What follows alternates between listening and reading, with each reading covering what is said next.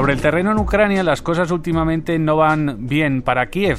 Estos días las fuerzas ucranianas se han visto obligadas a abandonar la localidad de Advivka ante el empuje de las tropas rusas, que en las últimas horas se habrían hecho también con el control de una planta química en la que se habían pertrechado combatientes ucranianos. La ayuda financiera y militar occidental flaquea, sobre todo la de Estados Unidos, donde muchos congresistas, principalmente republicanos, están poniendo muchas trabas a que Washington continúe mandando ayuda a Kiev. Además, está por ver el efecto que tendrá sobre el ejército ucraniano el cambio en su liderazgo. Recordemos que hace unos días el presidente Zelensky relevó del mando a su comandante en jefe, Valery Saluzny, y puso al frente al coronel Alexander Sirsky. Hoy vamos a analizar todo ello con Gonzalo Vallejo. Él es historiador y es analista bélico de la revista Ejércitos. Hola Gonzalo, ¿qué tal? Buenas tardes. Hola, buenas tardes, Mario, ¿qué tal? Gonzalo, el general Saluzny era un tipo muy respetado y muy querido en Ucrania, tanto por la población como por las tropas. ¿Por qué este cambio y por qué ahora? Bueno, eh, Saluzny ante todo era una especie de teórico doctrinal, eh, educado también en la escuela soviética como Sirsky. Lo que pasa que mm, eh, no tenía, había perdido la confianza con Zelensky, por así decirlo. Dentro del mando ucraniano, sobre todo a nivel político, hay ciertas cliques del poder y Saluzny no era de la cuerda de eh, Zelensky. Entonces, por ahí hubo una ruptura de confianza, a eso se sumó de que Zelensky ha intentado tener un control, casi mm, una microgestión de la guerra, y Saluzny no era un hombre que dijera así fácil. Entonces, eh, Zelensky lo ha sustituido por un hombre que sí es un poco más eh, dado a aceptar o ir con las órdenes que de Zelensky. Además, es un oficial que tiene fama de duro, de hecho se lo conoce como el carnicero entre los, sus propios soldados, y es el típico oficial de película, el oficial duro, que tiene cierto liderazgo tóxico. Es un oficial que intimida a sus subordinados o que castiga con dureza. Además, igual que Saluzny fue educado en la escuela soviética de guerra, pero a diferencia de este es un hombre más de acción, no es un teórico doctrinal, sino es un hombre más de, de, acción, de acciones tácticas, de buscar el, objetivo más cercano e intentar conseguirlo sin importar el coste en vida. Claro, eso es lo que había leído, ¿no? Que eh, Sirsky eh, no tiene tanta preocupación igual por preservar la vida de sus soldados, sino eh, más por eh, eh, obtener quizás sus objetivos militares y políticos, ¿no? Es una de las características que le, que le definen. ¿Es a esto a lo que se refieren cuando dicen que es más soviético en su forma de entender la guerra? Sí, hombre, no es nada más que retrotraerte a sus grandes acciones, entre comillas, militares, que vendría a ser la batalla de Balteo en 2014-2015 y Bakhmut el año pasado, eh, que son básicamente su arquetipo de lo que es su acción militar, eh, es decir, una resistencia a ultranza sin tácticas demasiado elaboradas y lanzando oleadas de hombres contra la posición enemiga y aguantar hasta el final, hasta el último hombre y último cartucho. Es una filosofía que a lo mejor hoy en día, sobre todo teniendo en cuenta la demografía de unos y de otros, Ucrania no se debe permitir o no se podría permitir. Claro, porque tiene mucha menos población, evidentemente, que, Efectivamente. Eh, Bakhmut, por ejemplo, fue una batalla simbólica, sin ningún valor realmente estratégico, pero que a la larga las consecuencias sí pueden ser estratégicas por las pérdidas que tuvo Ucrania y el gasto en munición, en equipos y personal. Sí, hubo en ese momento de Bakhmut muchos dudaron de que por qué se empeñó tanto Ucrania en mantener Bakhmut, ¿no? Que decían que no tenía tanta trascendencia para el devenir inmediato del conflicto y sin embargo allí estuvieron eh, como emperrados, ¿no? Entre comillas, en, en, defender Bakhmut cuando se veía que no tenía mucho sentido. Efectivamente, bueno, pues el, ideador de eso fue Sirsky, que mm, tuvo la idea de que ahí podían desgastar a las Fuerzas Armadas rusas. Lamentablemente para él y para Ucrania lo que desgastaron fue el grupo privado Wagner, el grupo mercenario Wagner, que no eran las Fuerzas mm, Armadas rusas, es decir, una especie de estebo que puso Rusia y al que Sirsky entró permitiendo que Rusia pudiera refrescar y rellenar sus fuerzas armadas, mientras Ucrania se centraba en combatir contra el grupo mercenario Wagner en Bakhmut, por un objetivo que realmente no tenía nada más allá de lo simbólico.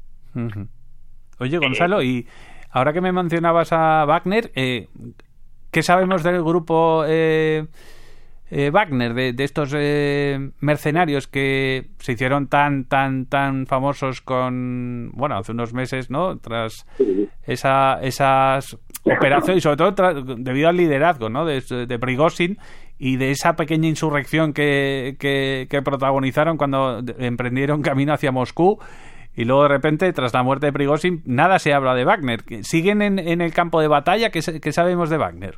Wagner sobre todo ahora está eh, en sus operaciones en el extranjero, en África y en Oriente Medio, y ahora básicamente ha pasado a estar una parte subordinada a la Rosguardia, a lo que vendría a ser eh, la policía privada de Putin, que vendría a ser el brazo militar de Wagner, mientras que el brazo administrativo de Wagner ha pasado al hijo de Prigozhin, a Prigozhin Jr., el príncipe de Wagner, como se lo conoce. Eh, es una forma de que el hijo de Prigozhin no cause problemas para Putin, se ha quedado básicamente con todas las riquezas y en cierta forma es el titular del grupo, pero todo lo que es el liderazgo militar ha pasado al control de la vanguardia. Y dentro de esto están formando ciertos grupos que a lo mejor van a servir para formar unidades para la guerra de Ucrania. Pero Wagner seguramente no vuelva a entrar en la guerra de Ucrania de la forma que lo hizo. Volviendo a, Sirsky, ¿cuáles eh, son las prioridades de Sirsky ahora que llega y se pone al mando? Porque me imagino, y teniendo en cuenta que Ucrania está atravesando un, mal momento debido a esa falta de mm, apoyo occidental, ¿no? Que vemos que flaquea en Estados Unidos, también en la Unión Europea, quizá en menor medida, pero pero vaya, que se ven titubeos y, y, eso evidentemente a Ucrania no le, no le favorece nada.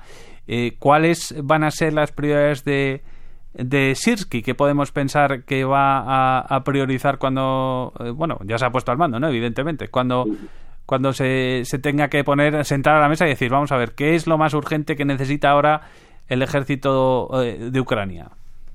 Hombre, su primera decisión, aunque no estoy seguro de que la haya tomado él, yo creo que ya tenía tomada del anterior mando, es la retirada de Abdika, que al final tiene dentro o en consonancia o en convergencia con lo que tiene que hacer, que es maximizar el personal que tiene y hacer posible hacer una nueva llamada a filas, porque Ucrania ahora mismo está teniendo un, problema muy grave que se está quedando sin hombres. No tanto por las bajas, sino por el cansancio, el agotamiento. Hay unidades que llevan nueve, incluso doce meses combatiendo continuamente sin descanso. Eh, la pool de hombres que tiene Ucrania no es la misma que tiene Rusia, eso es evidente. Pero si Ucrania no mm, usa una nueva movilización, es una guerra esta la que en 2024 podríamos asistir a un colapso ucraniano. Sin embargo, eh, la, movilización tampoco va a asegurar una victoria ucraniana. A lo sumo, la movilización lo que aseguraría es un nuevo estancamiento durante este año y permitir a Ucrania hacer frente a este año que pinta de verdad muy negro para las fuerzas ucranianas, tal como está ahora el panorama, porque están escasas de munición, escasas de personal con la logística sobreestirada y, muy compleja debido a la cantidad de, armas distintas, de sistemas de armas que hay. No, no hay una logística homogenizada. Hay muchas cadenas logísticas en sitio a la vez, lo cual complica todo el funcionamiento aún más. Entonces, esos tres problemas, la munición, el personal y la homogenización logística o intentar conseguir una homogenización logística deberían ser las prioridades de Sinsky durante este año. Es decir, conseguir eh, volver a generar capacidades, que no tanto unidades o armas y demás, sino volver a generar las capacidades que tiene Ucrania a finales de 2022, principios de 2023. Gonzalo, ¿qué se sabe de los cazas? Creo que eran F-16 que se iban a enviar a Ucrania, porque los pilotos estaban eh, eh, bajo un programa de entrenamiento en algunos países europeos. ¿Qué se sabe de todo esto? ¿Podría marcar alguna diferencia si llegan?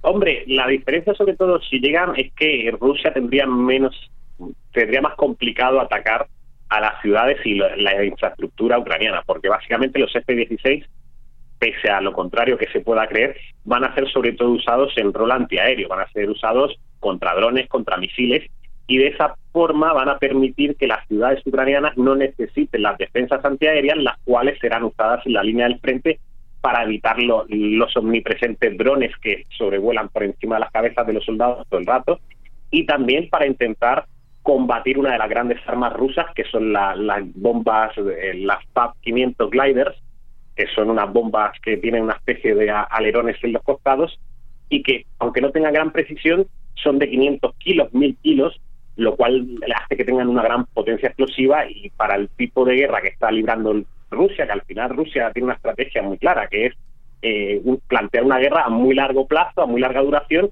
en donde ellos puedan imponer su mayor cantidad de recursos, mm, mayor cantidad de personal humano. Y, entonces esa, esa es la apuesta que está Rusia. Por lo tanto, a Rusia ahora mismo no le interesa ni armas de precisión, ni maniobras demasiado elaboradas, nada. A Rusia lo que le interesa es esto, la atrición continua hasta que Ucrania se desponde. Claro. Parece que le está saliendo bien, ya por último, Gonzalo, a Putin, esta idea de prolongar el conflicto lo más posible, sabiendo primero que el apoyo occidental eh, iba a flaquear, eso parece que él lo tenía claro desde un principio, y teniendo en cuenta además que se ha ido quitando de en medio las oposiciones que tenía a nivel interno, ¿no? O sea que ahora mismo Putin parece que sale fortalecido de, de todo esto. Sí, pese a lo que muchos dicen, en cierta forma la guerra de Ucrania le está favoreciendo a Putin porque le está sirviendo para hacer una especie de ejercicio maltusiano dentro de la propia sociedad rusa. Se está, entre comillas, deshaciendo de los indeseables de su sociedad, que además no son los que lo apoyaban la sociedad rusa occidental, por así decirlo, que es a donde está el verdadero sostén de Putin, no se está viendo en absoluto afectada por la guerra.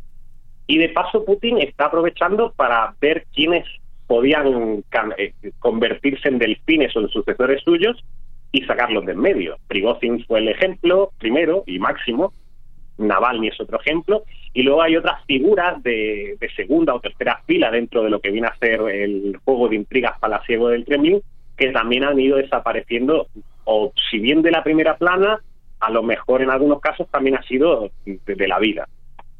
Entonces, eh, Putin está aprovechando esta guerra para hacer eso, para consolidar su posición de poder, para consolidar el, el sostén poblacional que le da él el poder, y a su vez está jugando muy bien con el centro de gravedad ucraniano, porque al final el centro de gravedad ucraniano está en Occidente, está en la capacidad de Occidente en proporcionarles armas y munición, sobre todo a Ucrania. Y este Putin lo aprovecha causando eh, la disensión y la discordia entre los aliados occidentales de Ucrania. Pues vamos a ver qué nos depara este año 2024 en Ucrania y a ver si, como bien nos explicabas, eh, puede suponer un año negro para Ucrania, porque de momento las cosas no, no pintan nada bien. Gonzalo Vallejo, historiador, analista bélico de la revista Ejércitos. Gonzalo, muchísimas gracias por estar hoy con nosotros. Mario, un placer, ¿eh? encantado.